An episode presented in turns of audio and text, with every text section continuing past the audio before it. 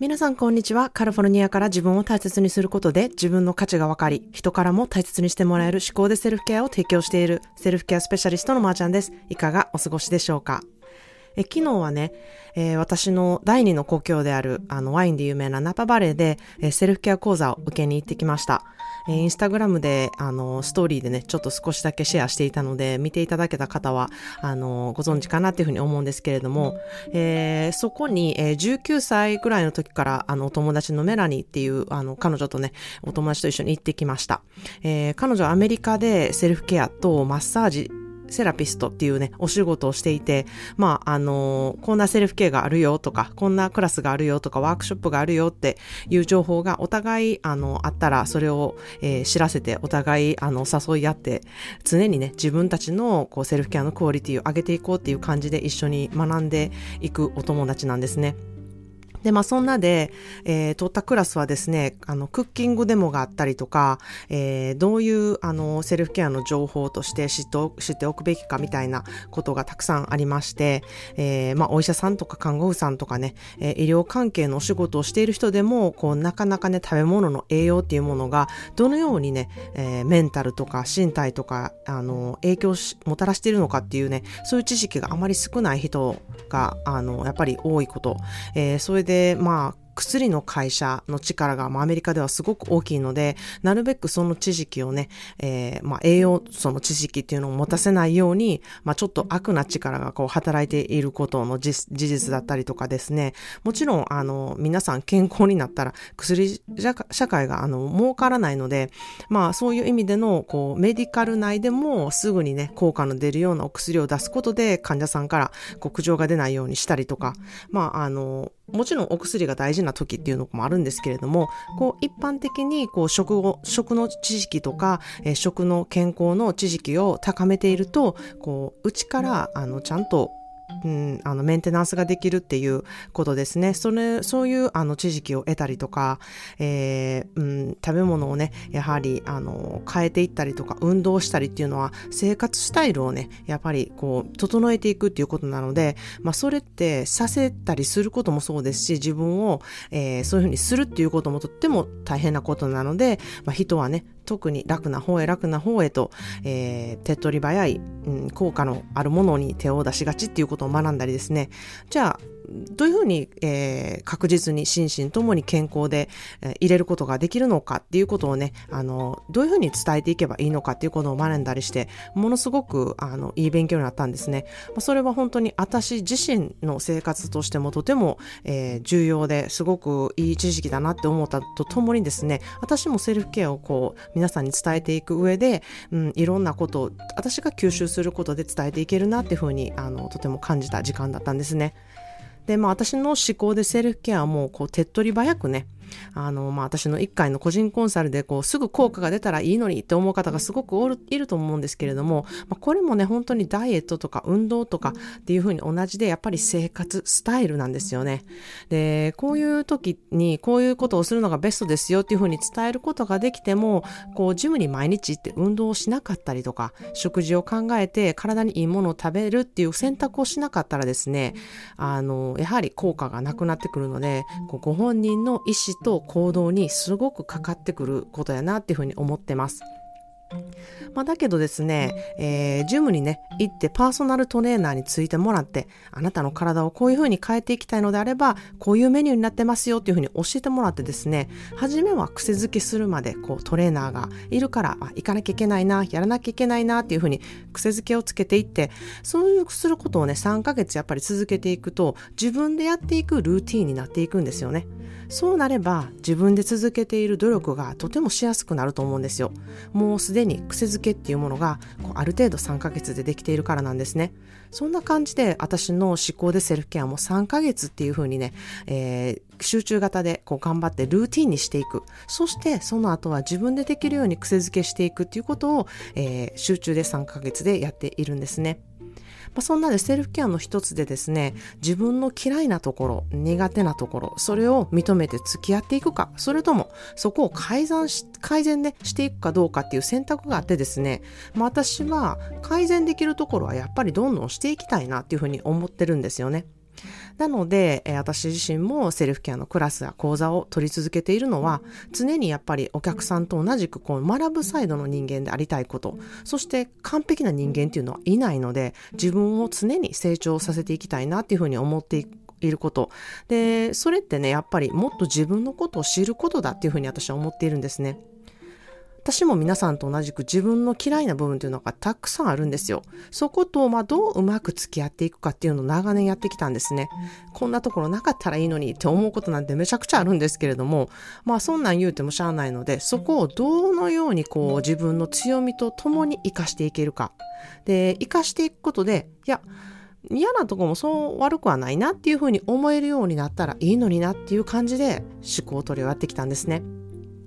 まあ、例えば私は好きなことと嫌いなことがめちゃくちゃはっきり分かれていてですね、我慢して嫌なことをするっていうことがまあできないんですよ。で、これがすごく私の嫌なとこだなって思っていたんですけれども、えー、まあ本当に融通が効かないし、もう嫌なことっていうのは本当にね、体が動かなくなるし、こう本当にずっとね、それでも嫌やって思いながらやっていると体に何らかの反応とかも来てくるんですよ。例えばなんか何の状態も悪くないのに傷んできたりとか、あとは急急にめちゃくちゃなんか都合よく眠くなったりとか、あとはもう本当にひどい時はジンマシンとかも出てくるんですね。もうほんまに体ってどんだけ正直やねんって思うぐらい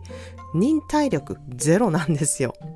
なので、もうほんまにそこって生きてないな、なんでこんな自分弱んやろうとか、なんでこんなメンタル弱んやろうとか、すごい思ってきたんですけれども、あの、そこもね、まあ人間らしいって言ったら人間らしいし、まあ大人げないって言ったら大人げないけど、まあそれも自分やしって、どうにかできたらなっていうふうに思ってたんですね。じゃあまあ嫌じゃなくって好きになるような思考に自分を騙すことができたら楽になるんちゃうかなと思って、えー、ちょっと訓練をしていったんですね。例えば、えー、接客がものすごく嫌だった場合、まあ、例えばっていうか嫌だったことがあったんですけれども、えー、お仕事を変えるっていう選択もあるんですけれども、私は接客自体が嫌っていうわけではなくて、こう、とりわけこういう種類のお客さんは嫌やなみたいな、その選別みたいなのをしてたんですよね。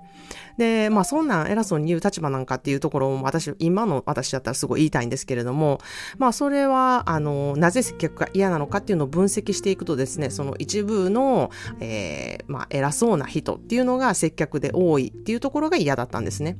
でも、そんな実際問題ですね、いいお客さんばっかり来るっていうことは、まあ不可能じゃないですか。なので、えー、仕事を変えるのか、それとも、ここでの好き嫌いをなくしていくっていうのはどうやろうかっていうふうに考えたんですね。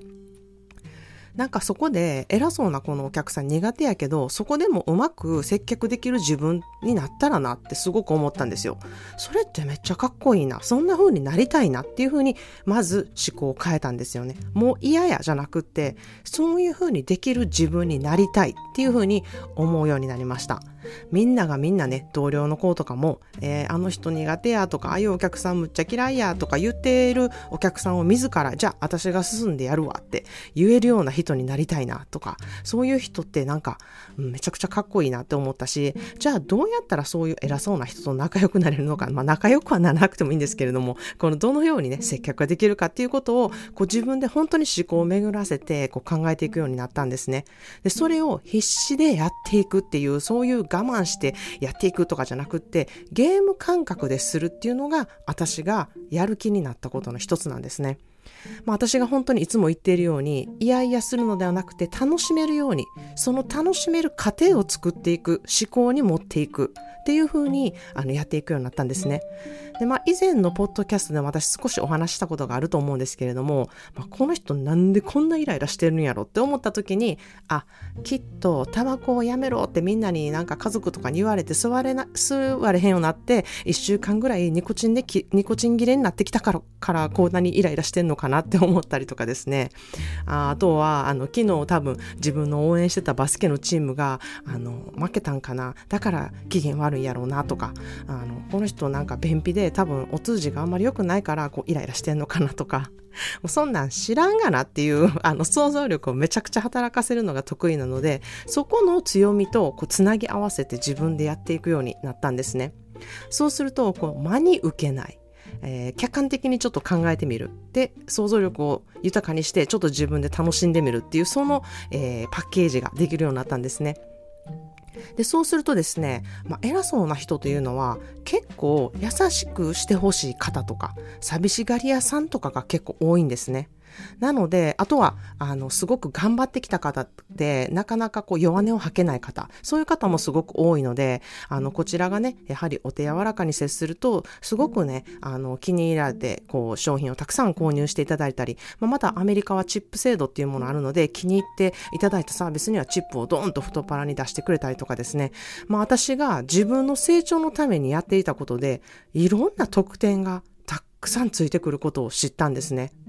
いや、こんな風に自分のためにやってるだけやのに、めっちゃいいこといっぱいついてくるやんって思ったのが、私が思う思考でセルフケアの、えー、パワフルなところだなって思ったところなんです。えー、これがまあまさにセルフケアなんですね。私はここで使った技っていうのは脳みそ、つまり思考だけなのです。思考を使うのにお金もかからないし、うん、変な、あの、うん、ネガティブなエネルギーもかからないんですね。そんな風に私は自分が嫌だなと思ってることも思考ってすごいな。何でも自分の味方になれるなっていう風に、えー、気づいたんですね。まあ、そんなで嫌だなって思うことは、まあじゃあこれはどういう風にしたら良くなろう良くなっていくだろうなっていうふうにね、えー、常に考えていくようになりました。まあ、しかしですね、それでも嫌なことは何言うても嫌やわっていうこともあるんですよね。で、それってなんで嫌なのかっていうのを分析して、うん、それでも嫌やなって思うこと。まあ、それは認めていくことをしたりとか、まあ、これはちょっと時間かかるけど何度でもトライするべきところなんかなっていうふうに思いながら何度も挑戦していくっていうことも大事なことかなっていうふうに思います、まあ、まさに私は何度も挑戦してるむちゃくちゃ嫌なことっていうのが実際あるんですね。それはまあ知る人ぞ知るなんですけれども、えー、私は以前から言っているんですけれども写真を撮られること自分の写真を見返すことがめちゃくちゃ嫌です。で、今回受けたセルフケア講座でもね、やはりそこがこう浮き彫りになってですね、なぜ嫌なのかっていうことを自己分析してくださいっていう、やっぱりあの課題が出たりとかですね、あとはカメラの前でこう、なぜ自然体で入れないのかとか、なぜ急に表情が硬くなるのかとか、こう、理由はね、あの、私なりにいろいろあるんですけれども、あの、以前からもう本当に練習して慣れてきたつもりでもいたんですけれども、やはり私の中で全然克服できてないところなんですですね。まあ、そんなでね、一緒に受けてくださってたメラニーも、以前から私がその部分でめちゃくちゃ苦労しているのを知っているので、いや写真を撮る練習のあの課題をするときは、私も協力するよっていうふうに言ってくれてですね、まあ、インスタグラムを見た方はわかると思うんですけれども、えー、あの、そこでちょっと練習みたいなのもしたんですね。で、まあ、メラニーはこれを、まあ、インスタグラムに出せるか出せないかで、こう、あなたの、うん、あの、努力っていうことがわかると思うので、できれば、うん、出してっていうふうに頼まれてたんですけれども、まあ、そこで、えー、10分の1ぐらい 頑張って出しました。で、まあ、メラニーをね、えー、ちょっとインスタグラムで見た方は、あの、ご存知のように、すごくめちゃくちゃ昔から美貌の持ち主なんですよね。まあ、誰が見ても綺麗って思う方で、えー、もちろん私は、だからこそカメラの前でね、誰の前でも、えー、自然体で、えー、それは、あの、彼女が綺麗だから、自信があるから、そういうふうにできるっていうふうに勝手に思ってたんですけれども、うん、彼女は自然体の自分に自信を持っていたら、誰でもできることだよっていうふうに言ったんですね。確かに見かけがすごく良くて、すごく自信のある方、あそれでも自信のない方っていうのはいると思うんですよね。自分の本当に内面と外見、どちらも、うん、それなりに自分の中でしっくりきているっていう、そのバランスが取れていると、うん、カメラが前にあるかどうか、そういうのは関係なく、えー、自然体に入れるっていうことは誰にでもできるよっていう、本当に彼女が言った通りだなっていうふうに思うんですね。まあ確かに私が普段からそのままの自分が一番魅力的ですよって、あの、すごい言うてるんですよね。あの、セルフケア講座の中でも。で、私自身、こう作らない、気取らない自分っていうのが一番しっくり来てると思っているんですね。そして内面的なことは本当に私は自然でいられるんですよ。で、そこに自分に自信もあるんですね。ただ、見かけだけのことになるともうびっくりするぐらい自信が急にもう0%みたいになるんですね。なので、まあ、メラニンの自然体にカメラの前にいるところを見たりすると、いや、自分を知っている。自分はこうだ。だから自分はこういうふうにできる。そしてこれが自分で、これが一番ベストな状態なんだっていうふうにね、行動で示せるってめちゃめちゃかっこいいなっていうふうに、えー、彼女を見てて思ったんですね。なので、こう、自分のことももちろん見ることも大事なんですけれども、周りの方がどのように、えーと、自分で、自分を克服させされているかっていうのを見ることっていうこともすごくパワフルだなっていうふうに思いました。私も自分の内面と外見に差をつけることなく、えー、どのようにしていくべきか。それが、あの、私の課題となっています。まあ、セルフケア講座をね、受けてくださってる方にも、えー、写真が苦手ですっていう方がたくさんいるんですね。まあ、私からしたらなんでやねんって思うことなんですけれども、多分それぞれの思いが本当にあるんだなっていうふうに思います。しかしね、そこでやっぱりリミットをかけてるってもったいないなって思うんですよ。まあ、それは私は自分に対しても思ってるんですけれども、やはり自由になれていない。自分で制限をかけて窮屈な思いをしているなっていうふうに感じます。美意識が高い人こそ本当の美、心身とものパッケージを持っていると私は思っています。心で感じることは仕草や表情に必ず出ます。私はそこにフォーカスして内面を磨いているんだから大丈夫。それなりに見えるはずだ。もし外見を磨きたければ次は外見にもエネルギーを使っていくこともするべきじゃないかっていうふうにね、自分のことを分析しました。いや、自分を知ることってほんまにかっこいいなっていうふうに心から思えるセルフケア講座だったんですね。まあ、そんなふうに私も皆さんと一緒に自分の成長を高めていきたいなというふうに思います。もし皆さんも私と同じようにセルフケアをし自分を高めていきたい。自分を知って自分を好きになりたい。自信を持って活かせるところを強みに持っていきたい。でもやり方がわからない、勇気もないっていう方はね、えー、飛び込む勇気さえ持っていただければ私が必ず全身全霊で受け止めることをお約束します。今やりたい思考を変えたいと思ったその時が、えー、行動する時なんですね9月から始まる思考でセルフケアの講座に興味のある方は、えー登録してみてください。9月4日に説明会をします。えー、説明会はビデオオフ、音声オフで参加できるスタイルになっているので、えー、講座を受ける、受けない、関係なしに、えー、この説明会でどのように私が説あの思考でセルフケアを、えー、通してセルフケアを学んでいるのかどういったメリットがあるのか受けた方はどのような効果を得ているのかっていうのをね肌で感じてほしいなっていうふうに思います、えー、説明会参加しますっていうコメントをね概要欄にしていただければ、えー、前日にズームリンクを送らせていただきます、えー、9月4日の朝午前、えー、9時に行おうと思っています。説明会では音声もビデオもオフで覗き見参加っていうことをしていただけますので、ぜひお気軽にご参加ください。自分を大切にすることは結果人のためになること、セルフケアで誰でもそれができるようになること、その波紋は皆さんの家族やお友達、同僚などの人間関係やお仕事に必ず響いて相乗効果を表していくことをお伝えしました。それでは皆様もいろいろいてよしで素敵な一日をお過ごしください。Thank you so much for listening to today's podcast. I hope you find something new to take away with. Let's get together in the next episode. Have a wonderful self-care day. Cheers to you and I.